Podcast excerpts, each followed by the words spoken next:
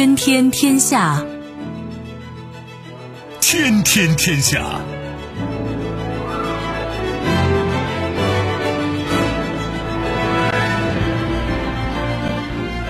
历史穿行者，新闻摆渡人，这里是天天天下，我是重阳。大年初一，给各位拜个年，正式拜个年哈！昨天就拜年，今天还得正式拜个年。那想想我们的节目能够陪伴各位度过这个假期，也感到很愉快、很荣幸吧。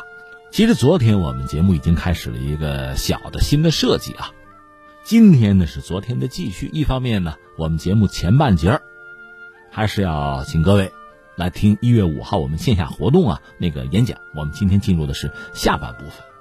再一个呢，我们还有一个电影啊，老电影《海狼》，今天进行的也是下半部分。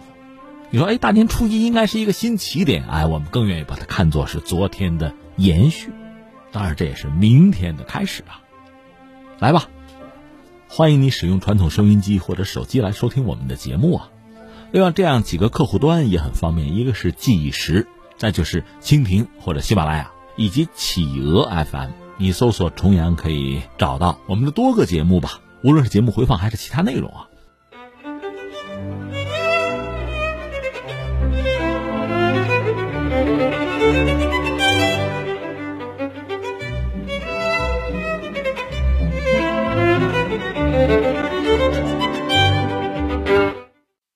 我们谈到了从一份条约开始谈。中国的七十年，用这份条约可以看得很清楚。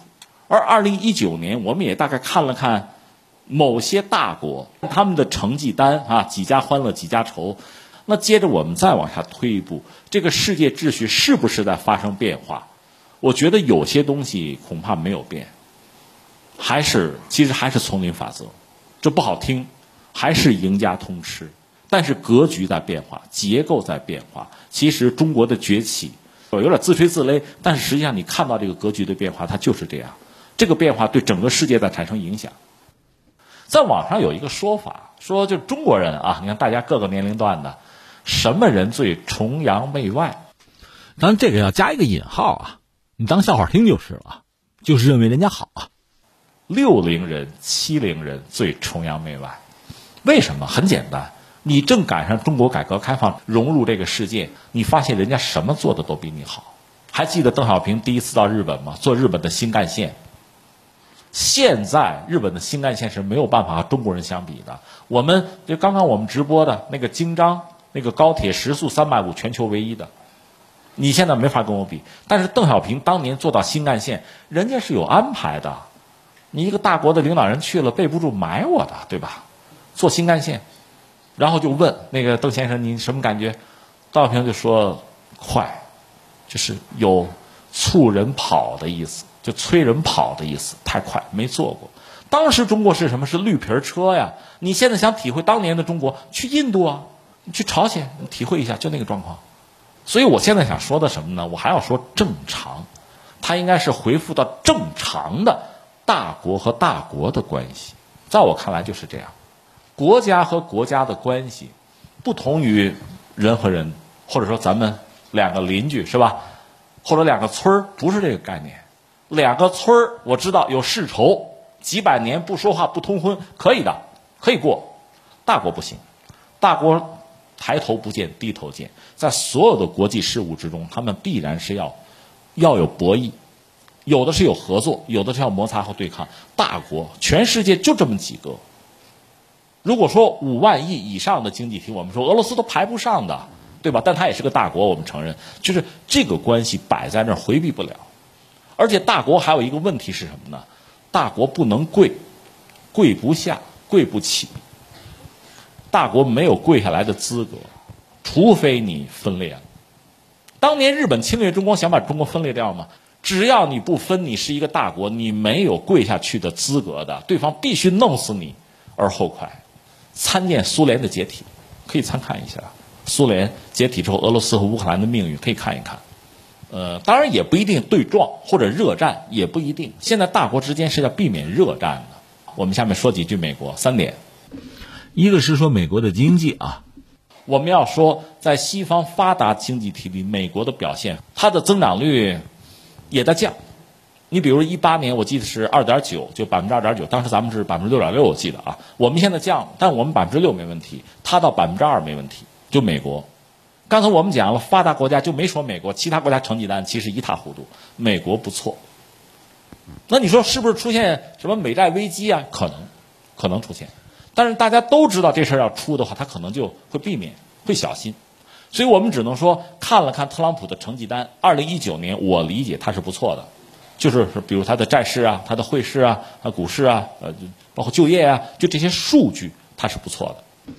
那么第二问题，他最大的问题是什么呢？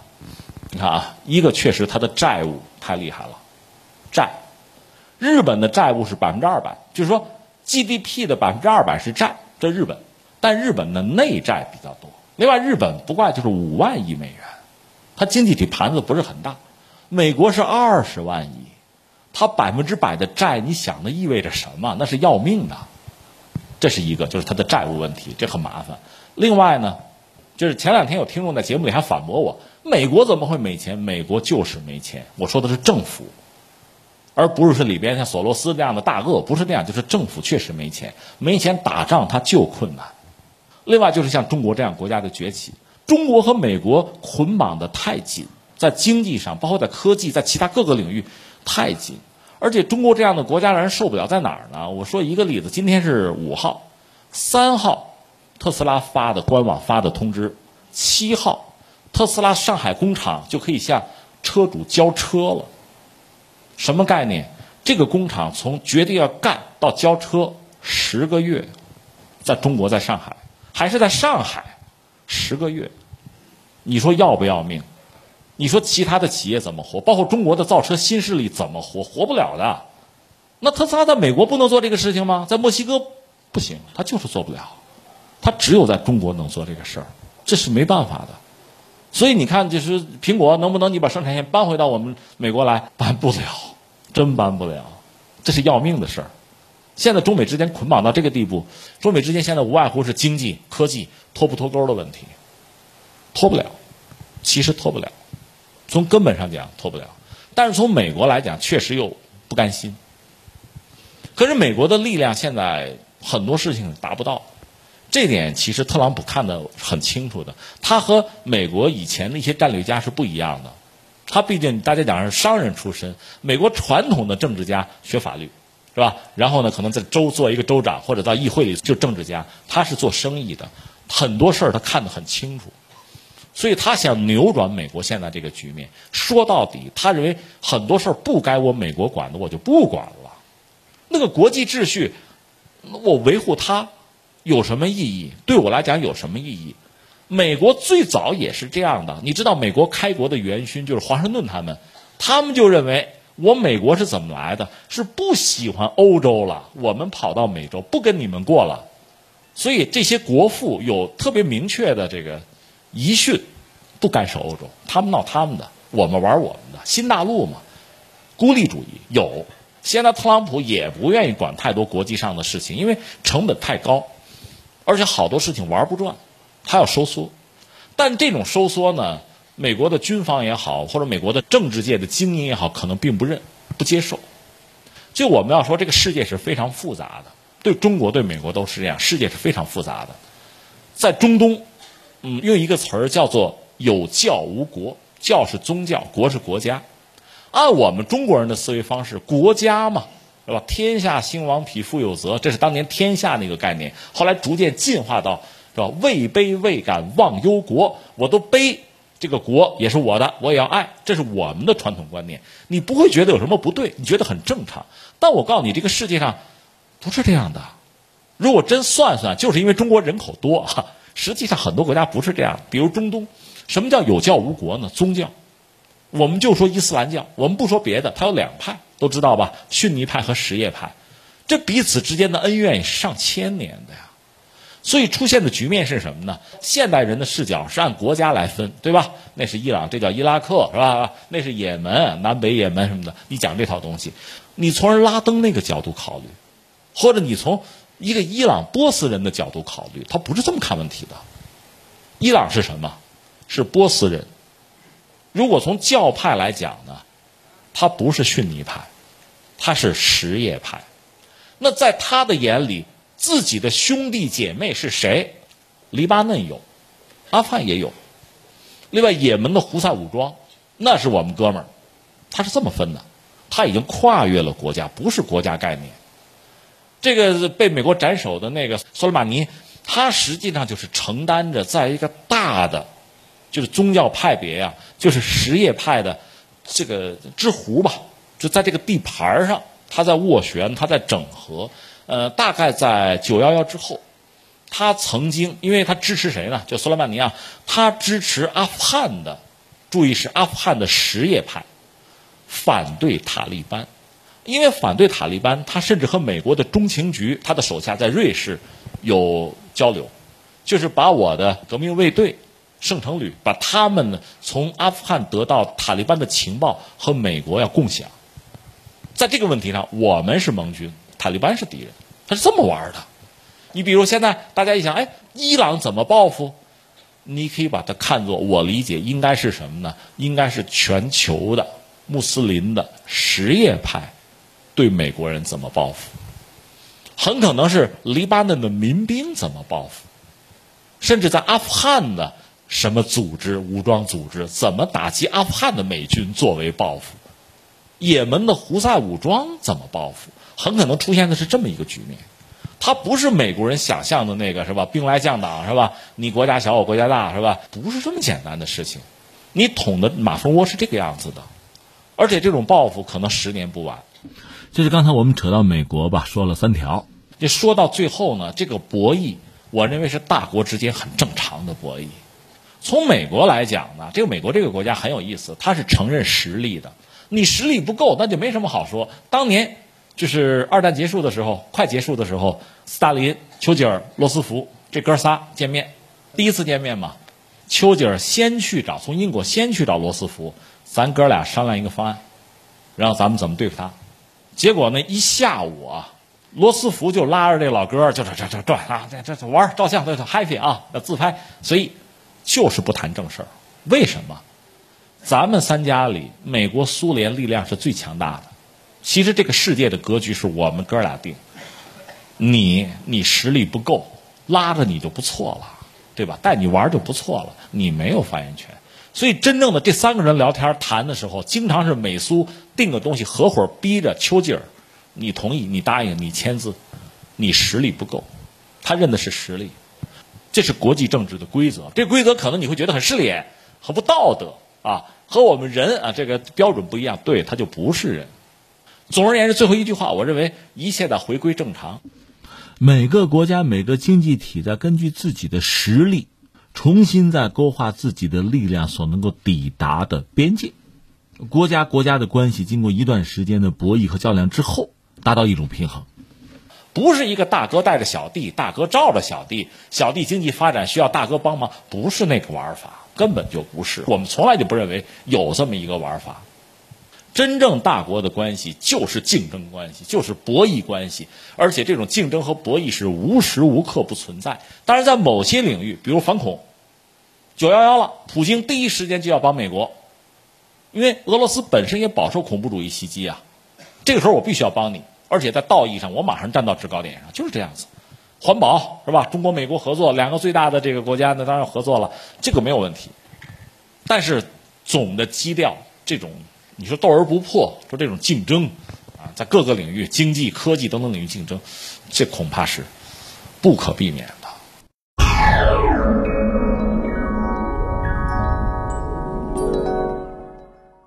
很多人讲，二零一九年不好挣钱了，对啊，都是一样的逻辑，其实差不多，一切在回归正常。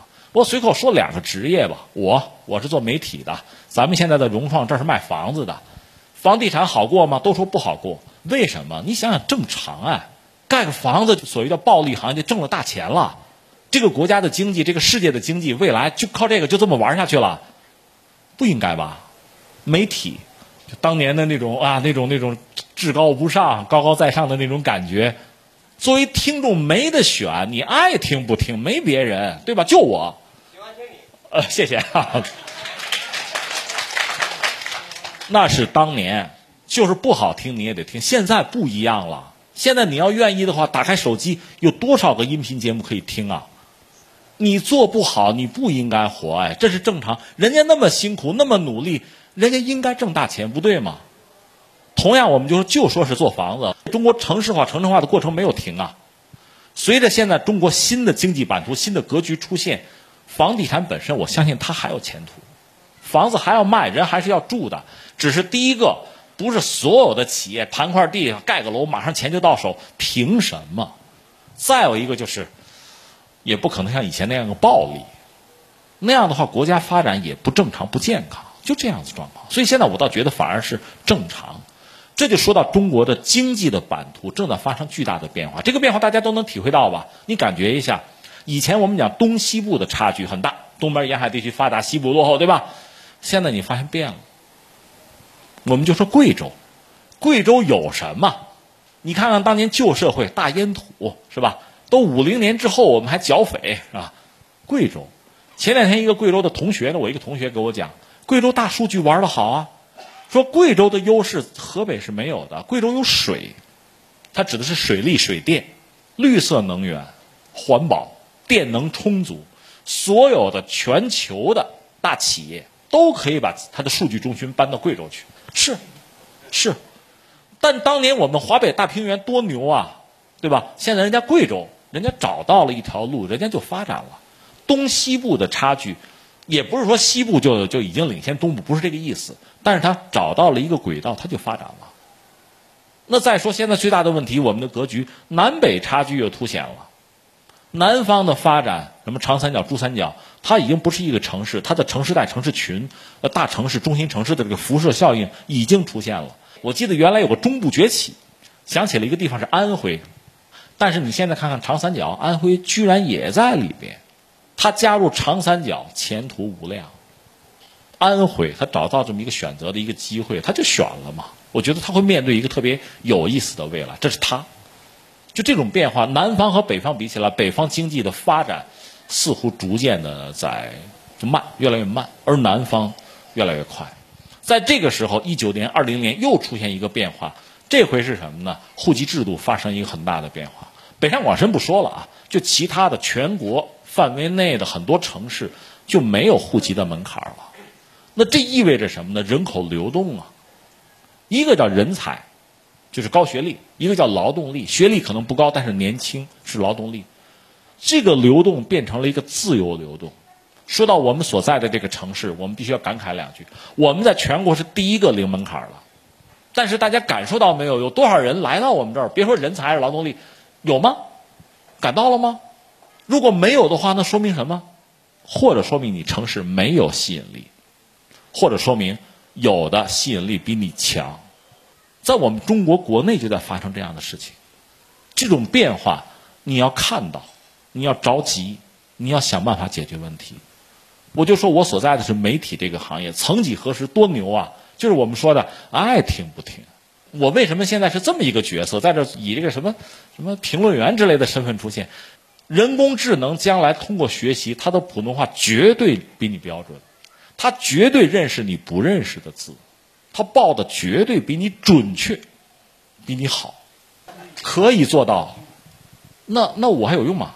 我只能我往上走一个台阶儿，我说点他们没人编稿不能说的，我自己编稿，然后我在脑子里编稿，我不要稿，我直接说好了，我这么着我能多活两天。就这么回事儿啊！你想，各行各业都在完成这么一个变化，还是这个行当，你往上走一步，你用你新的技术、新的思维去改变它，让它有一点生命力。所以我们觉得各行各业其实都面对这么一个变化。是，听说好多企业不好混，好多企业挣不到钱。我想了想，我看了半天，我觉得你们在等着天上掉馅饼。这种可能性我不能说百分百没有，但是比较渺茫。你这辈子等不到，等不到不一定。我这个行当也是一样，就说到最后什么也别动，就等着，等收听率就高了，等着忽然大家就找到你，就开始听你，就喜欢上你。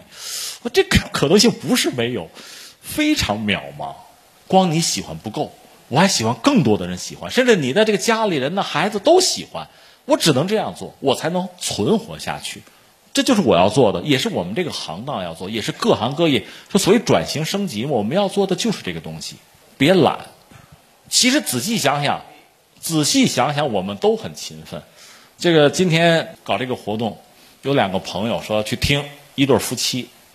这个父亲呢，跟我曾经是同行，就做媒体的啊，不是同事，同行。孩子学国际象棋，后来做到了一个青少年的全国冠军，这不算什么。他爹有意思，孩子学棋，他也跟着学，最后他也学的国际象棋。你说拿世界冠军吗？没有，他开了个国际象棋学校，然后现在就是什么呢？素质教育嘛，除了国际象棋，可以教别的呀，机器人什么的教吗？我们还有一个听众。是青岛的一个，那是一个很知名的一个专家，就是一个大夫。他有一次到石家庄这儿开会，他是通过各种途径找到我，我们俩就见了个面年龄也差不多。他到现在还有一个什么国际的日本、韩国的一个小组在搞人工智能的一个什么就医疗的一个东西，他搞还搞成了可能啊，嗯，挺厉害。我倒不是说别的，他小孩呢学古琴，不好好学，小女孩淘气。他一个大教授真的是很忙。人家下决心报个班跟孩子一块儿学，学古琴，自己会了。孩子有什么说的？没什么说的，也学会了。他倒没有改行教大家古琴，是吧？但这个事儿给我一个很大的冲击。我觉得我工作也很忙，但是我就觉得好像我没有时间带我的孩子这样。但你要说忙，谁不忙？刚才我讲的那两个人都很忙，人家培养自己的孩子真是做到了。我觉得自愧不如，但是晚了。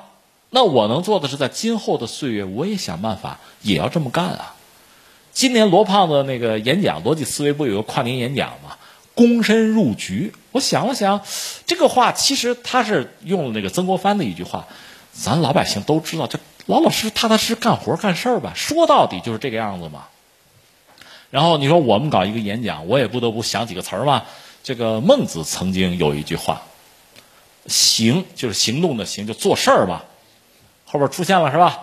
行有不得，这事儿我没做好，没做成，怎么办？反求诸己，就是我看看我自己有没有不足，我想想我自己有没有更好的办法。这个我觉得是非常好的一句话，很重要的一句话，也是我们人生其实完全可以信赖的一个真理。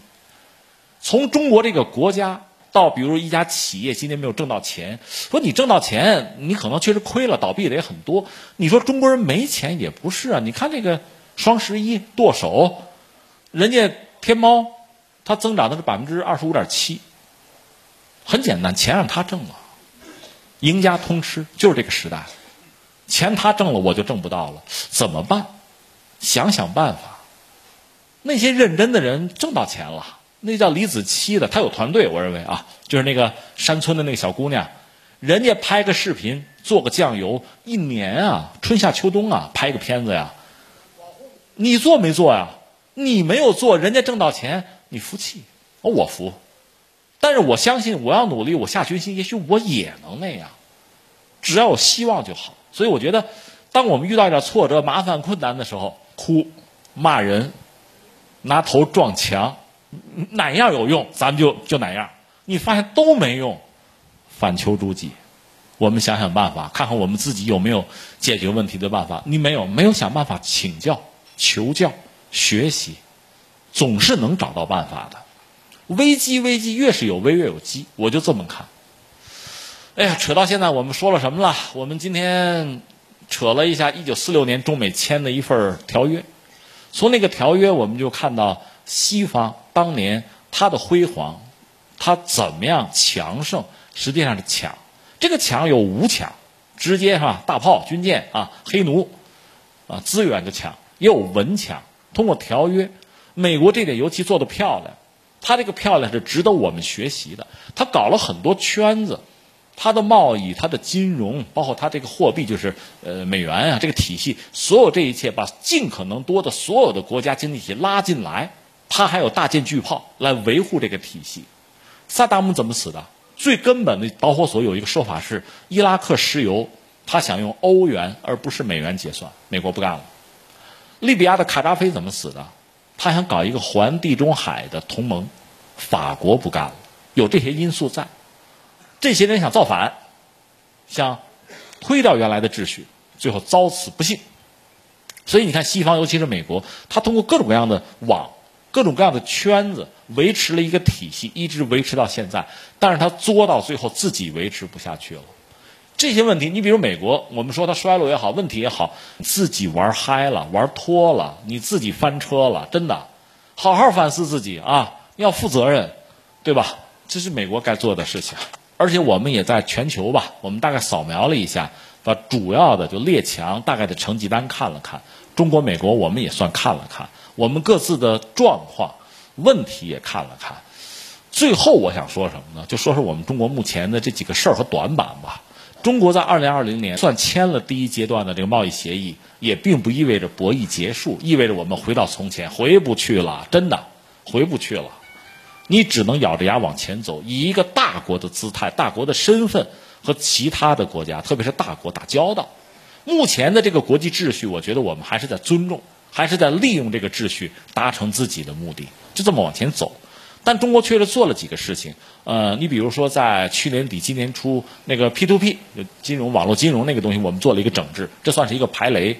呃，另外呢，像这个压这个地方政府的债务，也涉及到房地产，压住不要再闹事儿，就把这些事情其实我们都做了。我们要维持一个比较健康的金融体系。比较有意思的是一件事儿，我必须说一下是什么呢？是数字货币。在去年年底，中央不知道怎么的，可以和谁相比呢？和当年雄安那个事儿，忽然推了个新闻，雄安特区。这次呢，在区块链，中央高层不知道怎么那么的关注，集体学习，很奇怪。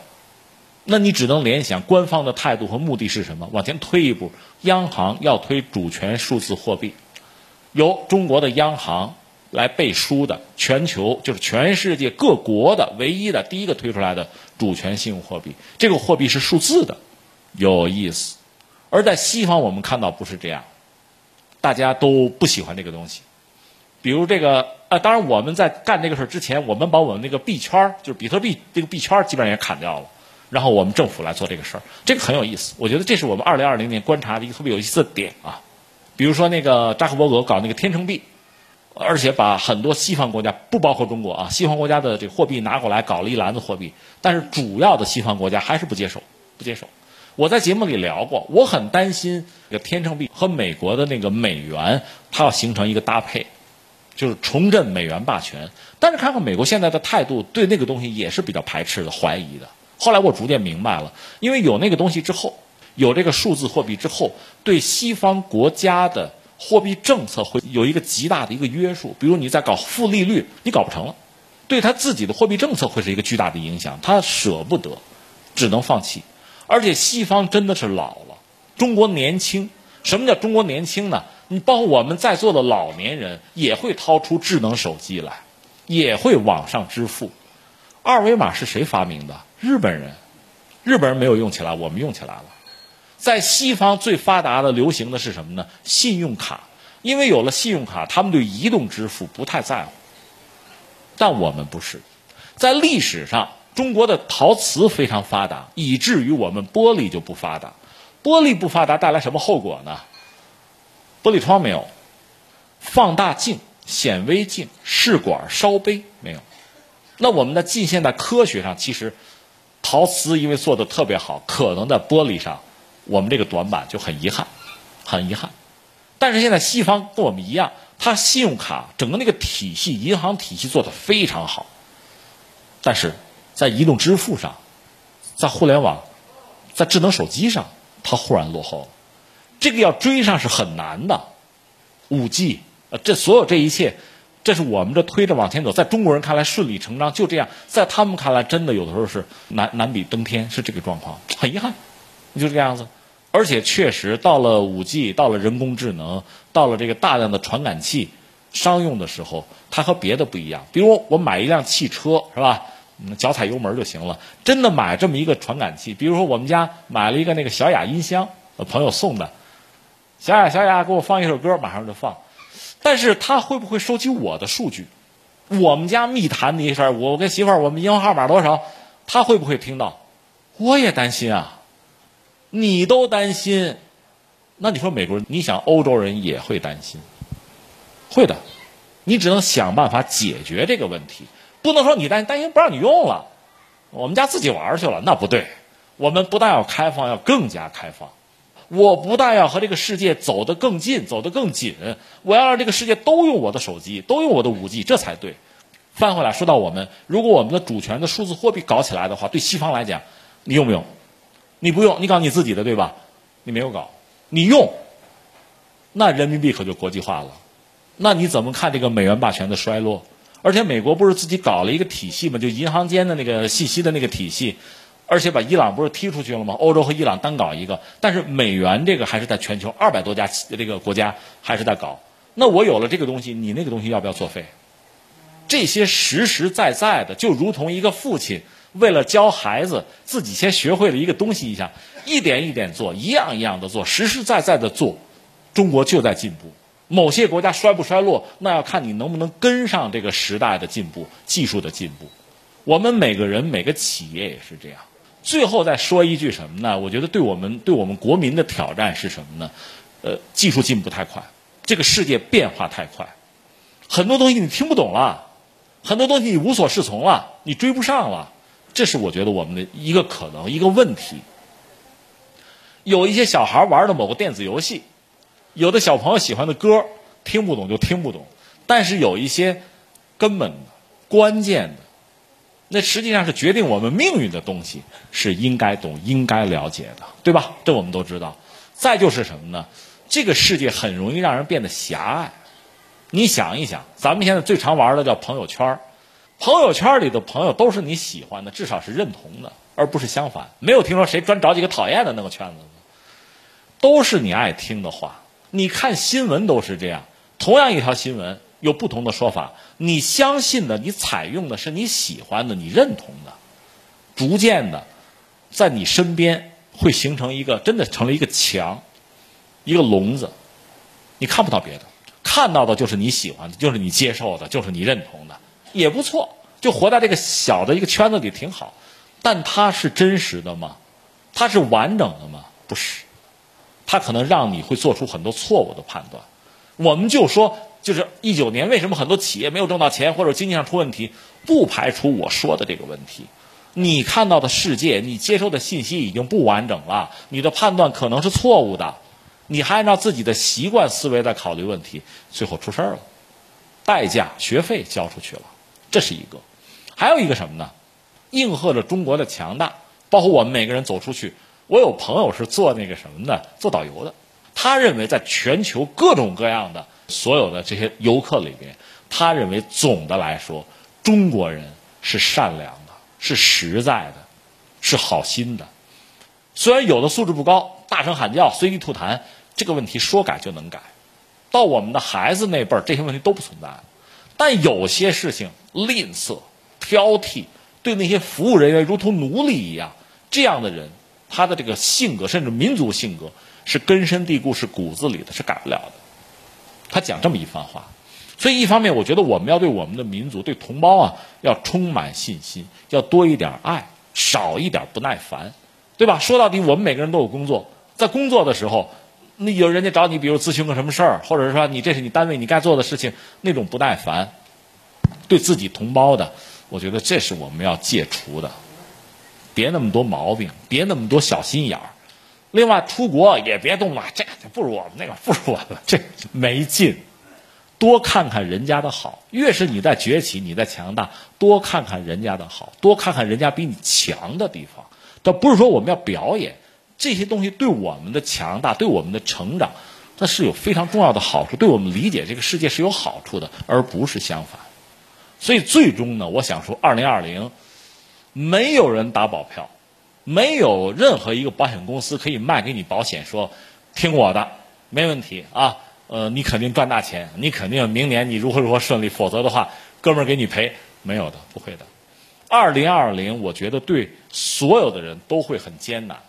如果你找对了路，你必须通过艰苦的努力，你才能实现自己的目标。如果你找不对路，你还会像苍蝇一样来回的碰壁，艰难的求索，是这样的，很难，会很难，所有的人都会很难。但是最终呢，也许在市场上你得到了认可，你拿到了钱；也许呢，像我们，比如我们得到市场的认可，你增加了点击率；也许呢。通过你的努力，你的心理更强大，你对这个世界的认知更深刻，你得到一种心灵上、精神上的富足和自由。只要我们努力，我相信必有收获。所以整个这个演讲，呃，他们说让我写两句话，我说写两句很平实的，咱也别引经据典，写两句什么呢？时间前行，我亦前行。你别留在当下，你别落后，你别断后，没有人感谢你的。你哪怕走不到这个世界的最前沿，你总要跟上大势。但是呢，我要心怀梦想，只要有梦想，就会有希望；只要有希望，就可能有希望实现的那一天。国家如此，啊，企业、单位、我们的家庭、我们自己都是这样。呃，最后我祝大家新年好，春节愉快，祝大家这一年都好。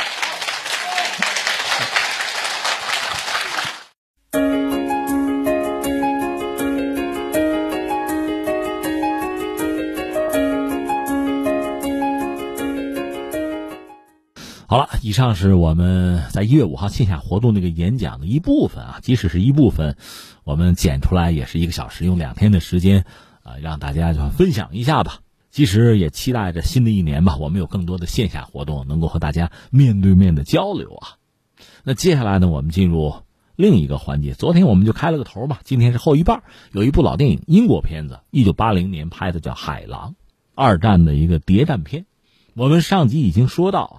英国人发现，在印度，在葡萄牙的领地啊，在国瓦有德国船，船上有电台，他们在秘密的向德军传递情报。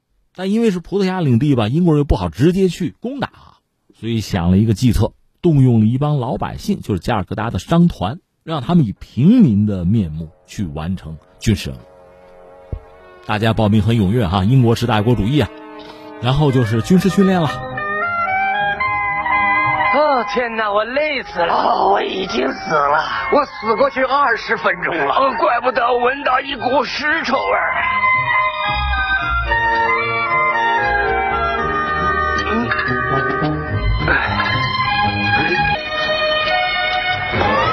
不许动！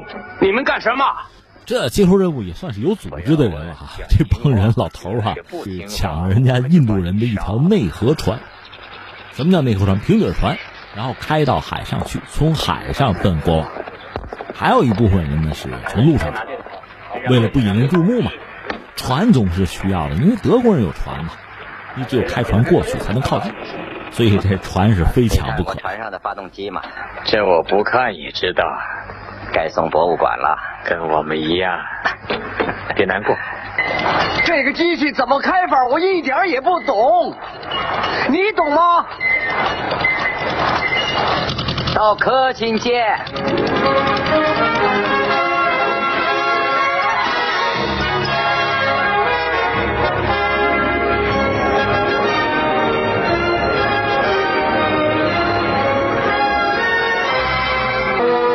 潜水艇在船头的右面，什么也没有啊！到底在哪儿？看在那儿。那是船头左面，笨蛋！管他是左是右，我们没命了。好，我来掌舵。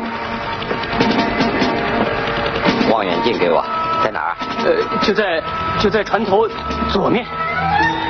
船要打沉了，大家抓住一点碎木头，紧紧的抱住，那才好玩呢。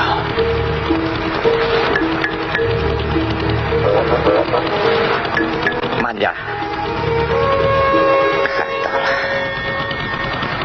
是伪装的太好了，就像鲨鱼的尾巴。这些德国人可真鬼呀！是鲨鱼，麦勒先生。哦，哦，闹了半天就欧了。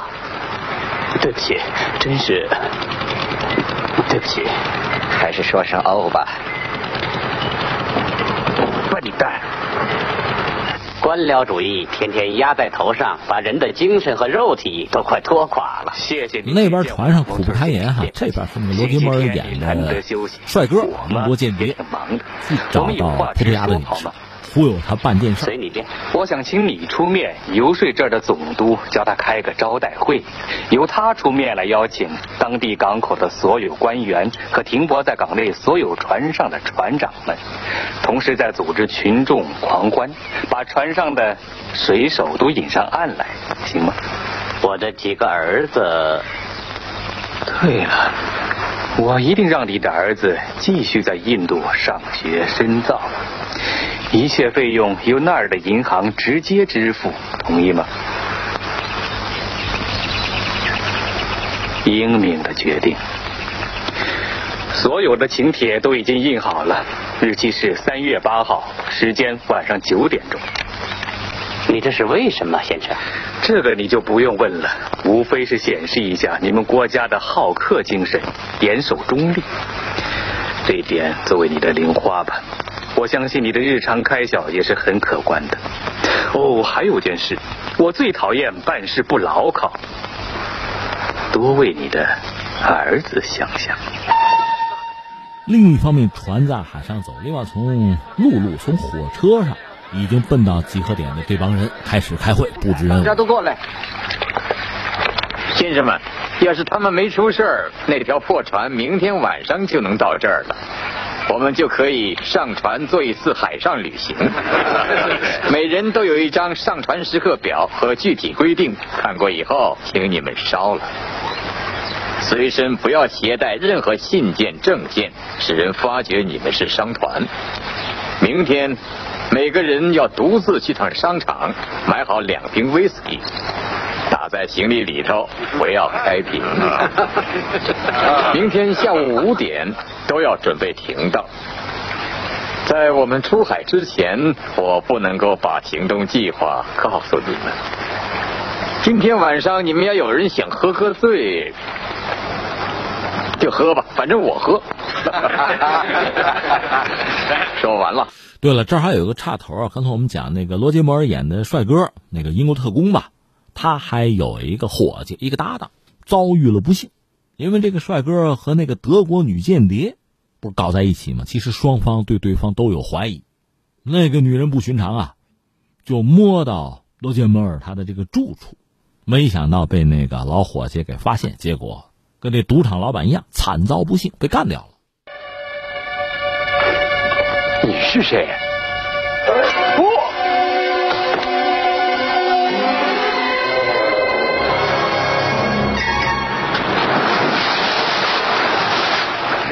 我要个桌子，请你把它摆这儿。好吧，我们的旅游就快结束了，可以告诉你们要去哪儿了和到那儿要干什么。我们要去的是摩摩刚翁中立港，我早就猜到了，在港内有一条德国船 e r l e n f i r s 我们要占领那船，开个跳舞会吧，当场把它炸沉。边上还停着两条德国船，要是也能把它炸沉了，那就更好了。主要炸 e r l e n f i r s 这是甲板图，你们仔细看看，然后我来回答问题。比尔，什么事儿？出问题了？怎么了？大轴承热得发烫，你能不能修理啊？除非把车停了，把那个轴承拆下来，换上一个新的，试试看。换一个要多久？要几个小时？我刚才说过，试试看。是啊，这你说过了。要不修还能开吗？不能开。好吧，停车，你就试试看吧。时间太紧迫了。嗯。耽误点不要紧，不能太久。接着谈吧。好，在前甲板上，呃。啊，这儿还有段，这得算感情戏吧？就是德国和英国两位特务，俊男靓女啊，在这儿还有一出。当然还没到水落石出的时候啊，不过快。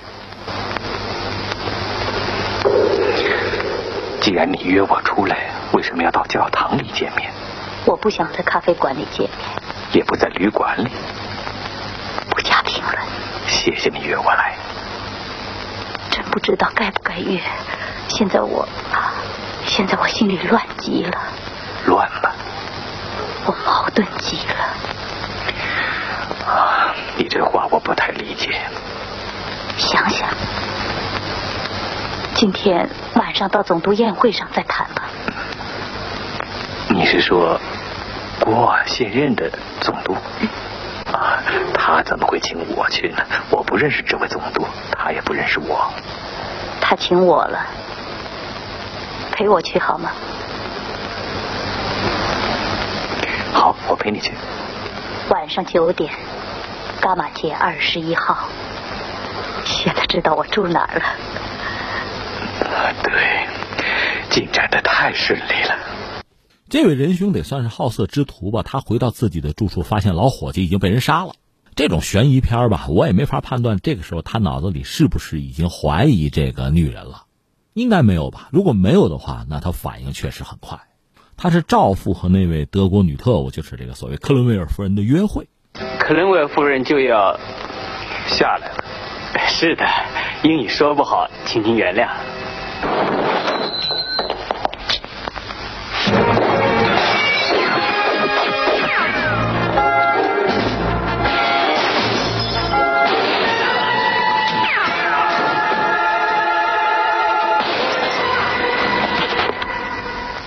这哥们自己也挨了一枪，好在伤势不重，收拾停当，又单枪匹马奔那个葡萄牙总督的宴会，去找那个女人算账了。翻回来再说这个路易斯率领加尔各答商团组成的突击队，我们可以在一点钟按时靠拢奥伦菲尔斯。你们都知道这次行动的重要性和由此可搭救多少盟军。不过要再提醒大家，我们是在休假的商人，在孟买租了这条破船，开到瓜尔来取乐的。登上奥伦菲尔斯是因为打了赌。当然，真正的商人喝醉了是很少随身带着机枪的。万一你们要遇到了什么麻烦，万不得已了，就把枪扔到海里去。要有谁跳水逃命的话。反正你们知道卡特在哪儿，他会在那儿接应你们的。查理，你留在船上修理发动机。我，这是命令，查理。是长官，狗屎长官。查理，你的语汇倒不少啊。江，你留在船上，别讨价还价。那我也说声狗屎，随你便。好吧。把威士忌打开，都喝一大口。没有命令不许再喝了。干杯！干杯！干杯！罗杰摩尔找到总督的宴会。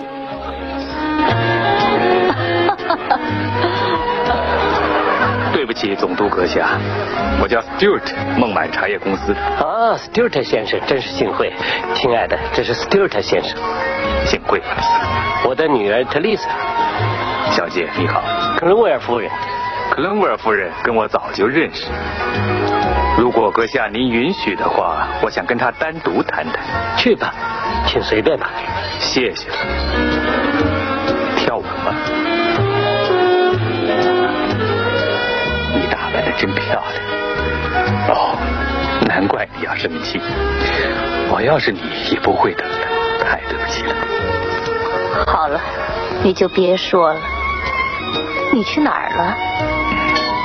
说也不信，出了一连串的岔子。首先，车胎给戳了个洞；后来换轮胎的时候，又把礼服袖子给划破了。接着赶回去换礼服，又不合身。原来这样。我想打电话给你，又不知道号码。最后呢，赶到伽马街三十一号，就没有人在家。Gavin 是二十一号，不是三十一。哦，你看我真是一个白痴。是的，一个可爱的白痴。后来我就先走了，我打电话到旅馆，他们说你早走了。你没请帖，怎么让你进来的？来了就好。我给管门的塞了点钱。不像话！好吧，为了证明我很像话，我要向你正式的道歉。首先，我想亲亲你，克伦威尔夫人。我接受了。这个能猜到吧？这英德两国间谍要做最后了断了，死亡之吻啊！高手过招。你嘴上有口红，我来擦。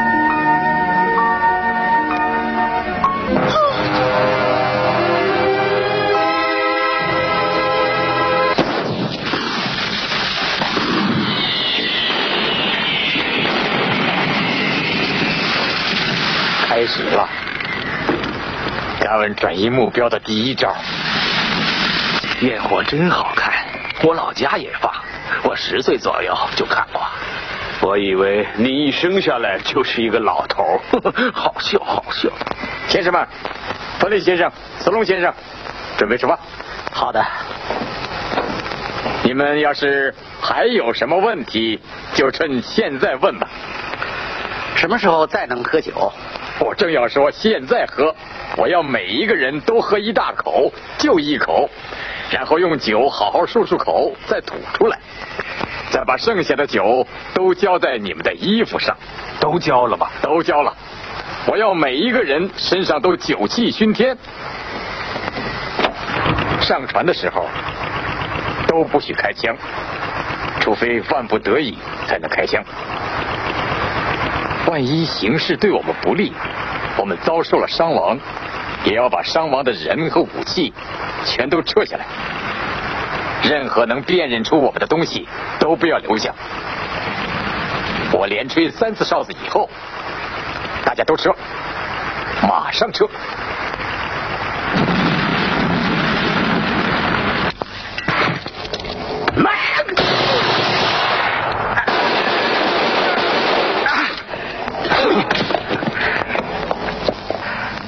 撤离这条船，把德国人赶到后甲板去。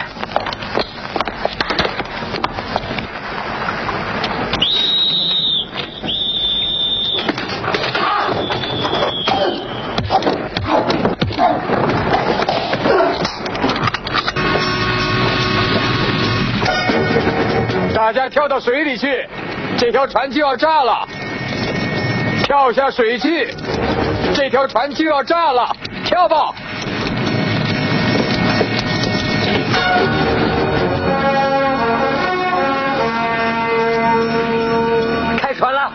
完了！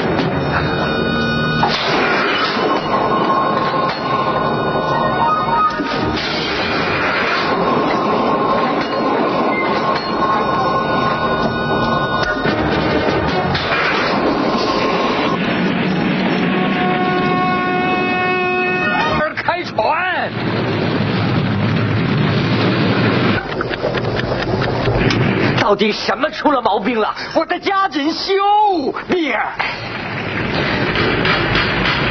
水雷就快炸了吧？最多几分钟了。电影总是这样，有个最后几分钟是吧？肯定到最后船能修好，大家是开始。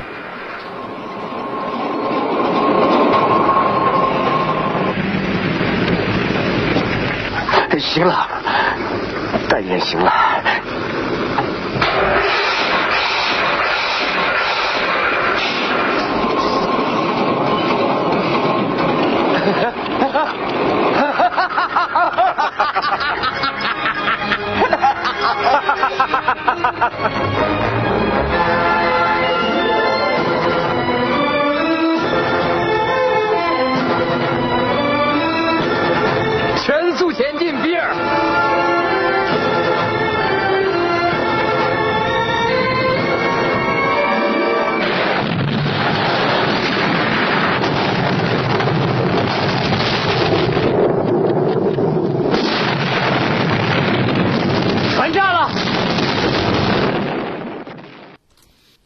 故事就是这个故事。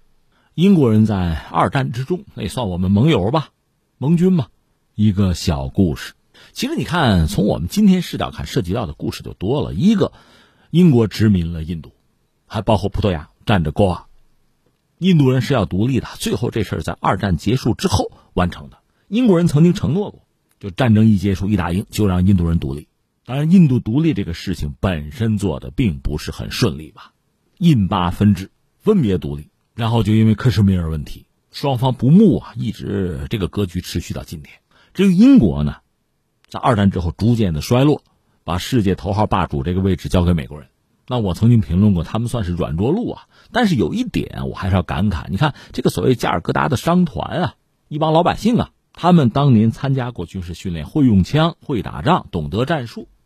参加过布尔战争，那在关键时刻，这帮老百姓倒是发挥了作用。你说故事不是编的吗？实际情况也是这样。在一九八二年，英国阿根廷进行马尔维纳斯群岛海空战的时候，英国当时的海军啊，相对是比较弱小，但是英国有一个很强大的对水手、对海员的动员体系，所以他在很短的时间能够集结一支很强大的海上力量，能够投送到万里之外。所以你看，英国本身现在它应该说是个二流国家吧。但是他的国防动员能力依然是让人不可小视啊！这个和他们在二战中的经验都是有关的。其实一部电影会让我们感想很多的。今天就先说这么多啊！过年的嘛，听听电影里面的这个爆竹声啊、焰火的声音啊，和我们现在过年的气氛是不是啊最相匹配吧？所以选了这么一部电影。明天我会说另一部电影，明天见吧。